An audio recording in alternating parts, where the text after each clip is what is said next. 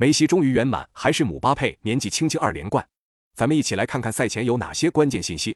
一、阿根廷队核心球员梅西本届世界杯的表现可以用超神来形容。进入世界杯淘汰赛后场场参与进球，目前三场世界杯淘汰赛三球三助攻，而他在二零一八年世界杯对阵本场对手法国的比赛中送出过两次助攻。阿根廷此前六场世界杯有四场是在本场世界杯决赛场地卢塞尔球场进行的，其中近二场世界杯淘汰荷兰和克罗地亚的比赛均在这球场进行，对于该球场非常了解。而法国第一次在这个球场进行比赛。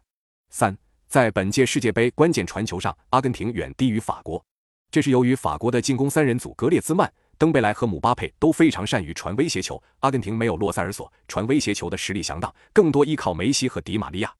过人数据，阿根廷也是同样的原因低于法国。在进攻端，梅西一个人干着法国格里兹曼和姆巴佩两个人的活。四，阿根廷世界杯半决赛相较法国早一天进行，而且那场比赛迪玛利亚没有出战，阿库尼亚和蒙蒂尔则是停赛缺阵，这三人都得到足够休整时间来备战本场决赛。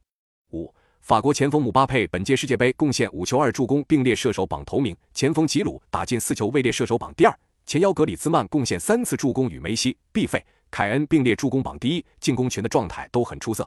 六，法国上场世界杯二比零淘汰摩洛哥的比赛，控球率还不到百分之四十。本届世界杯，法国并不追求控球，法国主帅德尚甚至主动让出球权，球队更注重抓反击的转化效率。因为法国拥有目前世界上最好的两个边路快马姆巴佩和登贝莱，需要空间冲刺。七，法国高中锋吉鲁本届世界杯表现抢眼，目前打进四球，射手榜并列第二，其投球能力极强。二比一淘汰英格兰的制胜进球就是他的头球进球，而阿根廷中位最高的罗梅罗也才一百八十五厘米，吉鲁的威胁很大。